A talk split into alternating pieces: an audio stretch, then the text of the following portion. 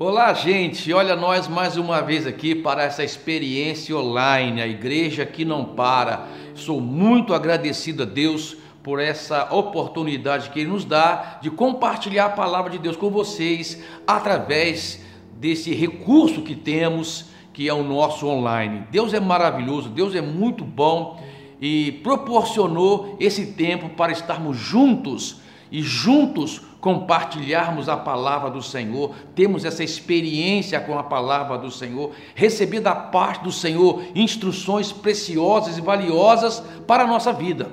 E nós estamos aí na nossa é, série Direção Divina. Gente, que coisa maravilhosa é a direção divina sobre as nossas vidas. Eu tenho ficado assim maravilhado, eu tenho ficado assim impactado com as palavras que Deus tem dado para mim, para transmitir para a igreja, eu fico assim, lendo em casa, estudando em casa, eu fico, gente, que assunto rico, que coisa maravilhosa, que presente de Deus para nós é essa série Direção Divina. E hoje eu quero continuar falando sobre esse importante assunto com vocês. Porém, quero orar antes, quero estar em oração, quero pedir a presença de Deus, a orientação do Espírito Santo, para que tudo aquilo que Deus tem derramado sobre nós, através da palavra, através da oração, encontre você aí na sua casa, talvez sentado aí no conforto do seu lar e com certeza bem atento, bem conectado à palavra de Deus, aquilo que o Espírito Santo está fazendo através da igreja missionária. Amém, queridos? Vamos orar. Pai, eu quero, em nome do Senhor Jesus Cristo, pedir a orientação do Senhor, a direção do Senhor para a palavra que vamos transmitir agora, Deus. Que cada pessoa aí agora que está sentada na casa, que está talvez fazendo alguma atividade com as mãos, mas atenta, prestando atenção nas informações que o Espírito Santo está trazendo e realmente ah, nós temos que estar assim mesmo, né? Conforme diz a palavra do Senhor, ouça o que o Espírito diz e eu estou, eu estou orando agora, Pai, para que o Senhor toque as vidas, pedindo o Espírito Santo para que o Senhor fale com cada pessoa neste momento. Eu oro no poder do nome do Senhor Jesus Cristo. Amém, amém, amém. Glória a Deus, glória a Deus, gente. Vamos então é, para a palavra de Deus, para um texto da Sagrada Escritura que vai nortear a gente para a, a ministração da palavra nesse dia. Amém, amado? O texto que eu vou ler com vocês, Gênesis 13, 17, vai nortear a gente para a mensagem que nós vamos compartilhar hoje. Diz assim o texto: Tendo Faraó deixado ir o povo, Deus não levou pelo caminho da terra dos filisteus, posto que era mais perto. Pois disse: Para que porventura o povo não se arrependa, vendo a guerra, e torne ao Egito. Porém, Deus fez o povo rodear pelo caminho do deserto, perto do Mar Vermelho, e arregimentado subir os filhos de Israel do Egito. Também levou Moisés consigo os ossos de José, pois havia este feito os filhos de Israel jurarem solenemente, dizendo: Certamente Deus vos visitará daqui, pois levai convosco os meus ossos. Tendo, pois, partido de Sucote, acamparam-se em Etã, à entrada do deserto. O Senhor ia adiante deles, durante o dia, numa coluna de nuvem, para os guiar pelo caminho, durante a noite, com uma coluna de fogo para os alumiar, a fim de que caminhasse de dia e de noite. Nunca, preste atenção nisso, queridos, nunca se apartou do povo a coluna de nuvem durante o dia, nem a coluna de fogo durante a noite.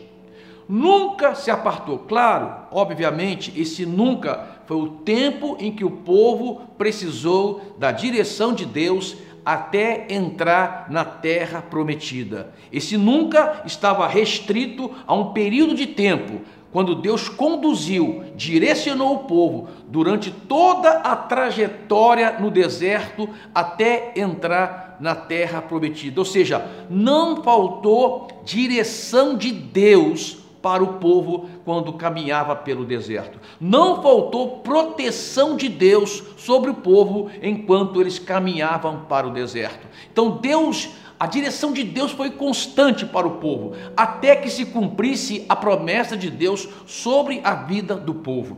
Então, amado, a direção divina é muito importante para nós. Você vê aqui no texto a saída deles do Egito. Quando eles saíram do Egito após a Páscoa, quando o Faraó permitiu que eles saíssem, na verdade, Faraó não tinha outra opção, né? A mão forte, a mão poderosa de Deus estava pesando sobre o Egito. E Faraó teve que deixar o povo ir para que se cumprisse a palavra de Deus. E é interessante que aí o povo começa a ser dirigido por Deus. Amado, todas as pessoas querem serem dirigidas por Deus. Nós sentimos confortáveis, nós sentimos seguro quando nós sabemos que estamos sendo dirigidos por Deus. Mas a verdade é que quando Deus começa a dirigir, muitas pessoas pensam em desistir, porque nem sempre a direção de Deus é uma direção que nós achamos agradáveis para nós. Nós não julgamos essa direção como uma, uma, uma, direção agradável para nós. Por quê? Porque nós não temos plena convicção e certeza que aquela é a direção de Deus. Então hoje eu quero falar para vocês algo importante. Como aprender a andar debaixo da direção de Deus?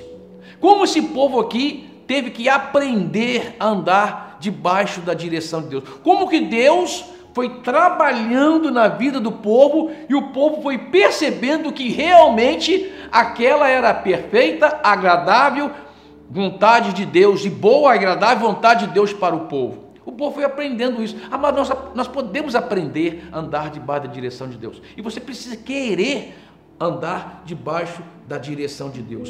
Então, vamos ver aqui. A primeira coisa que nós percebemos no texto é que a direção de Deus respeita o tempo de Deus. A direção de Deus respeita o tempo de Deus. Quando você lê lá que Deus não os levou pelo caminho dos filisteus, por quê? Porque qualquer pessoa racional naquela época, qualquer pessoa que tinha conhecimento de viagem naquela época, sabia que a rota mais perto de, do Egito até Canaã era pelo caminho dos filisteus. Era uma estrada conhecida. Ao ler a história, você vai saber disso. Era uma estrada conhecida, reconhecida como uma estrada é, mais rápida com mais tranquilidade para chegar até aquele destino, até Gaza, que era o primeiro lugar da terra prometida. Mas a Bíblia fala que Deus não conduziu eles pelo caminho dos filisteus, conduziu por um outro caminho, ou seja, um caminho. Essa estrada ela tem aproximadamente 240 quilômetros. E levando em consideração a quantidade de povo que estava com Moisés, os animais, as crianças, os idosos, né? Os historiadores dizem que eles, eles demorariam aproximadamente um mês do ponto que estavam até Gaza, que era o primeiro lugar na terra prometida. Mas eles demoraram 40 anos. 40 anos. Por quê? Porque você precisa considerar o tempo de Deus. Deus sabe o tempo certo e a hora certa para agir na nossa vida. Deus sabe o tempo certo e a hora certa para cumprir uma promessa na sua vida. Deus sabe o tempo certo, a hora certa para trazer uma bênção para você. Deus sabe o tempo certo e a hora certa de se cumprir uma profecia na sua vida. Deus sabe o tempo certo e a hora certa de você ser elevado para uma posição de conquista e de vitória. Deus sabe o tempo certo e a hora certa para você viver um tempo de prosperidade. Deus sabe o tempo certo e a hora certa para a sua cura e para a sua restauração. Você precisa confiar na direção de Deus. Você precisa confiar no tempo de Deus. O maior exemplo para nós é o Senhor Jesus Cristo. O Senhor Jesus em toda a sua vida sobre a terra, ele soube é, respeitar a direção de Deus e o tempo de Deus. Você olha para a vida de Jesus, do seu nascimento até a sua morte, você vê Jesus obedecendo a direção de Deus e o tempo de Deus.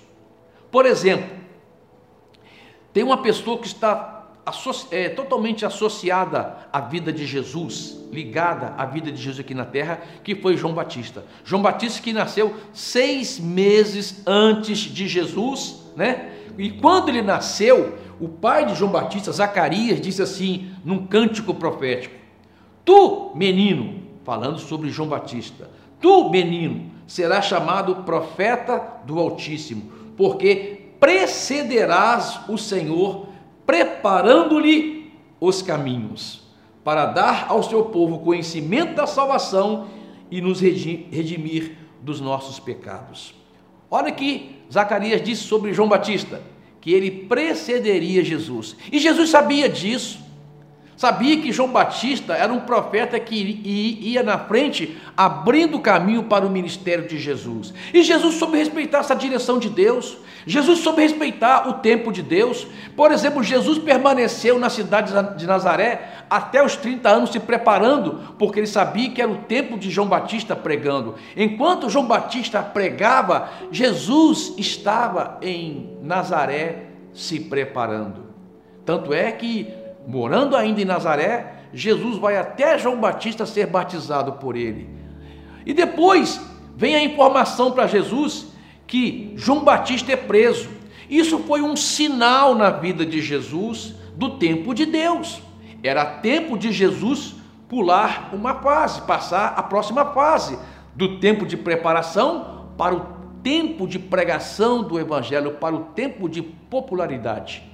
Jesus muda de Nazaré para Cafarnaum, uma grande cidade, e assim começa o seu ministério público, começa a ser conhecido pelas nações, conhecido pelas pessoas. As pessoas, multidões, começaram a conhecer Jesus. Por quê? Porque Jesus respeitou o sinal de Deus, a direção de Deus e o tempo de Deus. E assim Jesus sai do seu tempo de escondido em Nazaré para ser reconhecido pelo mundo em Cafarnaum.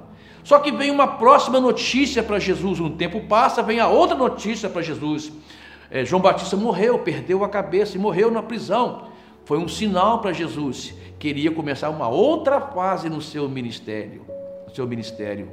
E agora ele entra no ministério da paixão. Ele começa a ir para Jerusalém. E lá em Jerusalém, por seis meses, em viagem para Jerusalém, Jesus começa o seu tempo de entrega o seu tempo de que vai morrer pelos nossos pecados. Então você percebe, gente, que Jesus respeitou a direção de Deus e o tempo de Deus. Nós precisamos estar atentos. Amados, queridos, nós precisamos estar atentos aos sinais de Deus na nossa vida. Você precisa estar sintonizado com Deus, com a palavra de Deus, com o Espírito Santo, para estar atento aos sinais que Deus traz na sua vida. Por quê? Porque esses sinais podem ser importantes para dar a você uma direção, para você tomar uma decisão, para você passar, quem sabe, uma fase da sua vida debaixo da direção de Deus. Então a primeira coisa que eu quero compartilhar com vocês a respeito de aprender sobre a direção de Deus é respeitar o tempo de Deus. É você considerar o tempo de Deus. É você estar atento aos sinais que Deus dá na sua vida para você tomar uma decisão importante debaixo da direção de Deus. Precisamos aprender isso. Precisamos, você precisa aprender isso. Seu relacionamento com Deus, com a palavra de Deus, vai levá-lo a andar debaixo da direção de Deus. E esse relacionamento vai dar você sensibilidade espiritual para prestar atenção nos sinais que Deus dá sobre a sua vida. Está entendendo, querido? Direção de Deus. Direção de Deus. O tempo de Deus não falha. Ele não falha, gente. Quando a gente percebe detalhes na Bíblia, você, eu fico maravilhado com os detalhes na Bíblia. Né? Esse texto que eu li para você de Êxodo, capítulo 13, foram 400 anos depois de Moisés. 400 anos antes de Moisés. E Moisés viu esse tempo. Lá em Gênesis capítulo 15, versículo 3 diz assim: Ao pôr do sol, do sol caiu um profundo sono sobre Abraão e grande pavor e cerradas trevas o acometeram. Foi quando ele encontrou o anjo do Senhor. Então lhe foi dito: sabe com certeza. Aí olha só, Deus trazendo informações para Abraão sobre o que iria acontecer. Disse: Sabe com certeza que a tua posteridade será peregrina em terra alheia, e será reduzida à escravidão, e será afligida por quatrocentos anos. Mas também eu julgarei a gente a que tem de sujeitar-se, e depois sairão com grandes riquezas. Isso aconteceu. O povo de Israel saqueou o Egito. Quando saqueou, o povo do Egito deu nas mãos do povo de Deus joias, ouros, diamantes, riquezas, e eles saíram de escravo para um povo rico. Isso aconteceu. E tu irás para os teus pais em paz, falando sobre a morte de Abraão.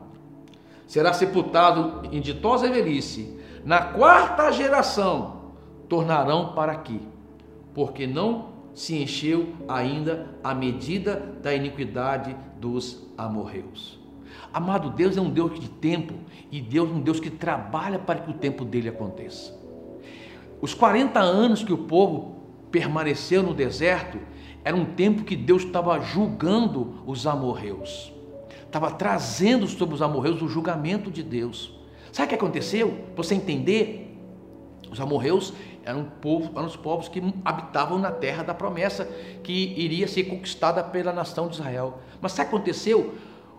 Tantos milagres tantos acontecimentos milagrosos aconteceu com o povo de Deus de Israel, a travessia no Mar Vermelho, as dez pragas no Egito, a travessia no Mar Vermelho, é, Deus sustentando com o povo. Essas notícias percorreram o mundo da época e essas notícias chegaram à terra prometida para os filhos de Israel, chegaram para os povos que habitavam naquela terra. Ou seja, eles todos aguardavam o momento em que o povo de Deus ia chegar e eles teriam que fugir de lá. Eles estavam amedrontados, estavam todos aterrorizados com as notícias de que o povo de Israel, o, o, o Deus de Israel, estava junto com o povo indo para aquele lugar.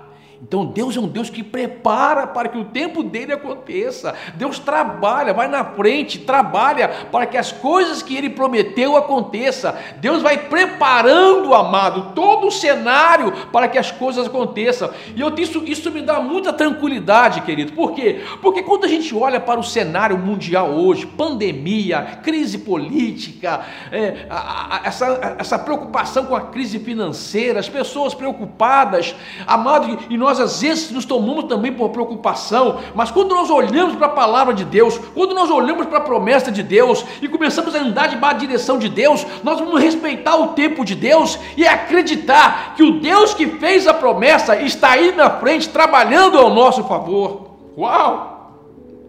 Amado, isso remove de nós toda a preocupação, isso remove de nós o medo de circunstâncias adversas, isso remove de nós a dúvida, isso remove de nós qualquer situação que pode nos levar a preocupações, estresse. Isso, amado, nos dá segurança de que existe um Deus e Ele está vivo e vivo eternamente, e Ele está indo na nossa frente, trabalhando para que as promessas deles aconteçam na nossa vida. Aleluia! Direção divina divina, meu irmão. Direção divina. Então a primeira coisa, aprenda, debaixo da direção de Deus, a respeitar o tempo de Deus. O tempo de Deus. Por quê? Porque existe a hora certa para você lutar para a sua bênção. Sabe, quando Deus fala assim, aqui o texto diz: que ele não levou pelos caminhos dos filisteus, para que eles, vendo a guerra, ou a possibilidade de guerra, ficassem com medo e voltassem para o Egito, Deus conduziu eles por um outro caminho. Por quê? Porque Deus sabia que não era o tempo da guerra. Por que, que não era tempo de guerra? Por quê? Por que, que Deus não queria que eles enfrentassem a guerra naquele momento? O nosso Deus não é o Deus das batalhas? Nosso Deus não é o Senhor dos exércitos. Por que, o Senhor dos exércitos evitou aquela batalha? Sabe por quê, queridos? Porque estava muito próximo do Egito. Estava muito perto do Egito. Você sabe que Egito significa mundo. O Egito significa ainda as coisas, as influências que o mundo tem na nossa vida. Amado, Quanto, quanto mais distante você está do Egito, mais preparado você está para lutar pelas suas bênçãos. Uau! Deus queria distanciá-los do Egito. Por quê? Porque a primeira quando a pessoa está muito perto do Egito, a primeira dificuldade que ela passa, a primeira tribulação que ela passa, ela já pensa em desistir. Quantas pessoas desistem do Evangelho? Quantas pessoas desistem de seguir Jesus? Quantas pessoas abandonam a, a igreja? Por quê? Porque passa por uma luta, mas ainda está muito perto do Egito. Ainda tem muita coisa do Egito na vida dela. E você sabe que Deus, foi mais fácil Deus tirar o povo do Egito do que tirar o Egito do povo. 40 anos para tirar o Egito do povo. E se fala do trabalhar de Deus. É como que Deus trabalha na nossa vida. Amado, nós temos que, para andar debaixo da direção de Deus, nós temos que estar submisso à vontade de Deus, à palavra de Deus, e falar: Deus, o que tem de Egito em mim ainda? O que tem de influência do Egito na minha vida ainda? O que tem de Egito no meu comportamento que pode atrapalhar eu tomar posse da minha bênção? Então Deus sabia, eu não vou conduzi-lo para o pelo caminho dos filisteus, porque vai ter guerra. E eles vão desanimar e vão voltar para o Egito. Porque eles não estão muito perto do Egito. Ainda estavam muito perto do Egito. Então, a gente tem que saber a hora certa de lutar. Existe a hora certa de lutar. O povo, depois dessa, dessa experiência, enfrentaram, dois, eh, eh, enfrentaram uma guerra. Pouco tempo depois, depois de um tempo de, de caminhada, eles tiveram que enfrentar os Amalequitas. Os Amalequitas eram um povo que se opôs à, à trajetória de Israel rumo à terra prometida, quis atrapalhar. Eles não estavam no caminho dos Amalequitas, os Amalequitas foram ao encontro deles. Então tem batalha, amado, que você não tem como fugir dela, você tem que enfrentar. Você está entendendo? Eles já estavam distantes do Egito, porém aí é, era uma batalha que eles não tinham como evitar. Tem luta que você não tem como evitar, você tem que enfrentar. Sabe, gente, aquela circunstância que, que aconteceu, um problema que sobreveio e você não sabe porquê e nem de onde, mas veio. Agora, qual é o meu conselho para você? Qual é o conselho da palavra de Deus para você? Esse amalequita que veio sobre a sua vida, que veio tentar atrapalhar a sua jornada, esse amalequita que veio tentar atrapalhar a sua, a, a sua, a sua trajetória para a sua bênção, esse amalequita que veio atrapalhar a promessa de Deus sobre a sua vida, enfrenta ele. Você está entendendo? E como que, que, que o povo de Israel enfrentou os amalequitas? Moisés subiu no monte, Arão e, e Ur seguraram as mãos de Moisés. E enquanto Moisés estava com as mãos levantadas, Josué no campo de batalha vencia a batalha. Mas quando a mão, a mão de Moisés estava caindo pelo peso, ele, Josué abaixava. O que, que Arão e Ur fez? Sustentou as mãos de Moisés. Eu quero dizer para você uma coisa, queridos. Em nome do Senhor Jesus Cristo, existe uma igreja lutando por você em oração para sustentar você no campo de batalha. Nós estamos orando para sustentar você no campo da batalha. Você está lutando pela sua saúde, você está lutando pela sua cura, você está lutando pela restauração da sua família, você está lutando pela restauração da sua empresa. Tem muitas empresas precisando de restauração. A pandemia veio e, e, e desestabilizou muitas empresas, mas eu creio que Deus vai estar cuidando de você, restaurando trazendo, trazendo cura para os seus negócios. Você que perdeu o seu emprego, Deus vai estar preparando uma porta de trabalho para você. Amado, lute em nome de Jesus. Não desanime. Tem batalha que você vai ter que enfrentar, vai ter que buscar força de onde não tem. Você vai ter que buscar ânimo, você vai ter que buscar re, revigoramento e lutar. Você está entendendo? Então tem, amado, tem guerra que você tem que evitar, porque talvez você não esteja preparado para ela. Mas tem guerra que você tem que enfrentar, mesmo que você não buscou essa guerra. E tem um tipo de guerra que você vai ter que ir lutar. Aí é um tipo de guerra, amado, que você sai da sua posição confortável, que você sai da sua situação cômoda e vai de encontro com a batalha, porque você sabe que lá está a sua bênção. Foi quando Josué, por exemplo, enfrentou o Jericó. Ele sabia, eu vou vencer essa cidade, vou tomar posse e da, da, dessa terra, porque é promessa de Deus sobre minha vida. Eu vou lutar pela minha bênção. Eu vou lutar por aquilo que Deus prometeu.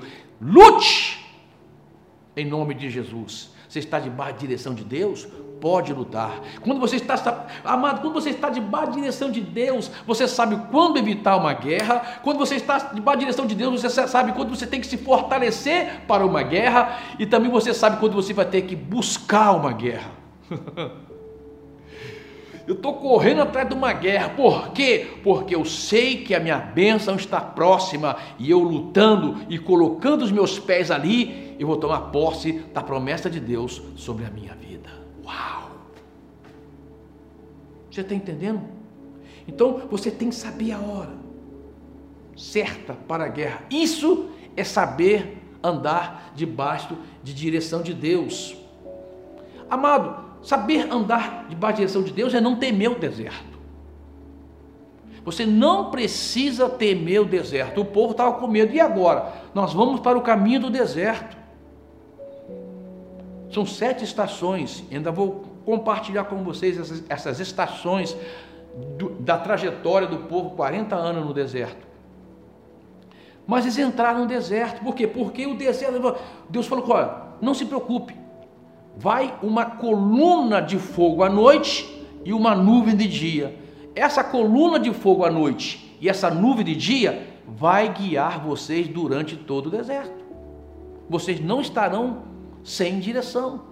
Vocês não estarão sem cobertura espiritual. Vocês não estarão sem a minha presença. E amado, nós não precisamos. Uma pessoa que me impressiona muito, que não temeu o deserto, foi o Davi. Davi a gente, a gente lê a história de Davi e Saul, né, os dois primeiros reis de Israel. Saul foi o primeiro rei e Davi foi o segundo rei. Davi substituiu Saul. E lá no capítulo 26 de 1 Samuel, versículo 3, diz assim, ó: "E acampou-se Saul no outeiro. Nesse momento, Saul estava perseguindo Davi. Queria matar Davi. Tinha Davi como uma ameaça do seu reino tinha Davi como uma ameaça do seu trono. E diz que ele foi na, na perseguição de, de, a Davi, ele acampou-se no outeiro de Áquila, que está de frente a Gésimo, junto ao caminho. Porém, Davi ficou no deserto e viu que Saul vinha seguindo. Olha só, nessa, nesse conflito, Saul foi parar no outeiro, um lugar seguro, um acampamento seguro, outeiro, um lugar elevado, um lugar protegido. Davi estava no deserto. Olha a diferença. Um no lugar seguro, outro no deserto. Só que Davi estava mais seguro no deserto do que Saul no outeiro. Davi sabia que aquele deserto, aquele momento, era importante para ele. Na verdade, amado, Davi, a maior parte da vida de Davi foi no deserto. A maior parte da vida de Saul foi no palácio. Davi, Saul amou tanto o palácio que perseguiu Davi, porque achava que Davi era uma ameaça. Saul tinha o palácio como seu, Davi tinha o palácio como uma oportunidade que Deus tinha dado a ele para abençoar o povo. Davi não era, não tinha o povo como ameaça. Davi inspirava as pessoas. Saul perseguia as pessoas. Olha a diferença de uma pessoa que enfrentou o deserto e uma pessoa que só viveu no palácio. E o que o deserto produziu em Davi? Primeiro, coragem. Amado Davi era um homem muito corajoso. Muito corajoso. Corajoso por quê? Porque em toda a perseguição de Saul sobre a vida de Davi, Davi mostra a sua coragem. Até nesse momento aqui, esse texto, depois se você ler tudo isso a casa, você vai perceber que tem um momento em que Davi corajosamente vai até o acampamento de Saul. Saul está lá dormindo de forma sobrenatural e Davi chega, pega a lança de Saul ele poderia cravar a lança no peito de Saul e matar Saul, mas Davi era um homem, amados, que temia Deus. Davi sabia que Saul era um homem que já tinha perdido o trono, só estava ocupando de forma pela força. Davi sabia que Saul não era um homem, um homem correto. Davi sabia que Saul estava cheio de arrogância e prepotência no coração. Mas Davi sabia que Saul foi ungido por Deus. Foi derramado o óleo sobre a cabeça de Saul. E Davi disse: Eu, a minha mão, não vai matar o ungido de Deus. Olha que coragem e que percepção de temor do Senhor. Davi não temia Saul, Davi temia o Senhor. E ele vai embora daquele lugar. Que coragem, amado. Então, Davi tinha muita coragem, Davi tinha temor. Amado, temor é algo muito importante para você aprender a andar debaixo da direção de Deus. Temor a Deus.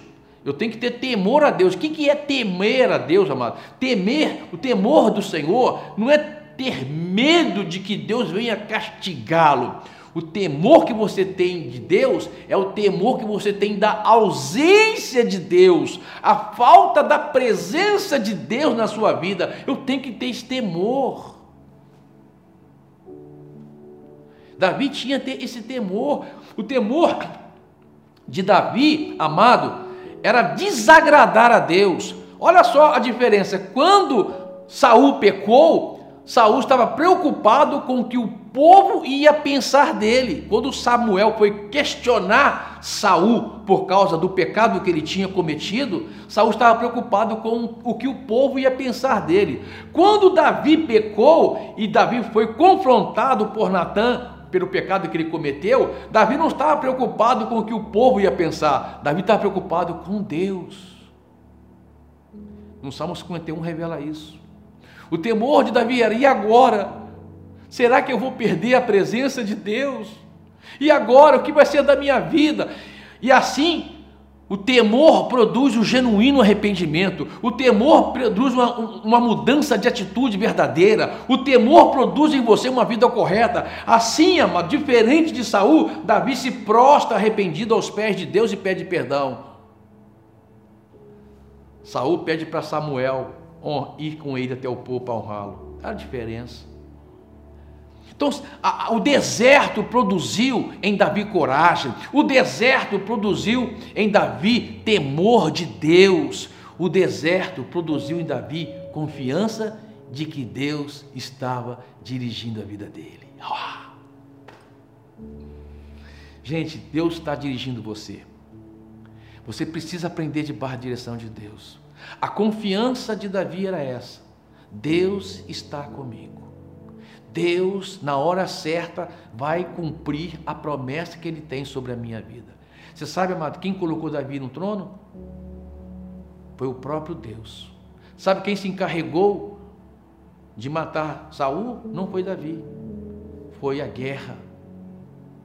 Saul morreu no campo de batalha pelos inimigos. Aí vem a notícia da vida: Davi, agora chegou a sua vez. O trono que de, de fato pertence a você está vazio. E aí Davi assume o trono. Por quê, amados? Direção de Deus. Aprenda a andar debaixo da direção de Deus. Respeita o tempo de Deus e preste atenção nos sinais que Deus tem para a sua vida. Deus tem o melhor para nós, queridos. Deus tem o melhor para você. Deus quer fazer coisas maravilhosas na sua vida. Mas ele dizer, Deus, eu quero andar debaixo da direção do Senhor. Se o Senhor me conduzir por um caminho, eu vou obedecer. Eu vou buscar essa direção em nome de Jesus. Amém, queridos? Olha, eu quero que você seja abençoado. Eu quero que essa palavra realmente toque o seu coração e você comece a buscar direção de Deus, principalmente aquele ponto. Eu vou me afastar muito mais do Egito porque quanto mais longe do Egito eu estiver, mais preparado para a bênção eu estou. Amém? Pai, eu quero orar por você que está me assistindo nesse momento também e que essa palavra foi tocada, tocou o seu coração, tocou a sua vida e você está pensando, e eu? Como que eu faço para me sair do Egito, me afastar do Egito? Entregando a vida para Jesus Cristo. Jesus Cristo é o caminho, a verdade e a vida. Só Ele pode mudar você, só Ele pode dirigir você, só Ele pode mudar o seu estado espiritual. É só Jesus Cristo. É só Jesus Cristo. E você pode orar comigo agora. Você que está me assistindo pode orar comigo agora. Uma oração muito importante, uma oração simples, porém importantíssima, que é a oração da entrega. Ora comigo assim, ó: Senhor Jesus, nesse momento eu quero entregar a minha vida a ti e te confessar como meu Senhor e como meu Salvador. Te confesso com a minha boca, Jesus, e creio com o meu coração que a partir de hoje a minha vida pertence totalmente a Ti. Amém. Pai, eu quero orar também com esse irmão, com essa irmã que ouviu essa palavra, foi tocada pelo Espírito Santo, está buscando a direção do Senhor, está buscando viver uma vida na palavra do Senhor. Pai, que o Senhor venha fortalecer, revigorar, Pai amado, poderosamente essa pessoa no poder do nome do Senhor Jesus Cristo. Amém? Amém, queridos? Deus abençoe vocês rica e poderosamente e que a palavra do Senhor venha sustentá-lo dia após dia e que você tenha realmente a direção divina para cada passo que você der na vida. Deus te abençoe, gente.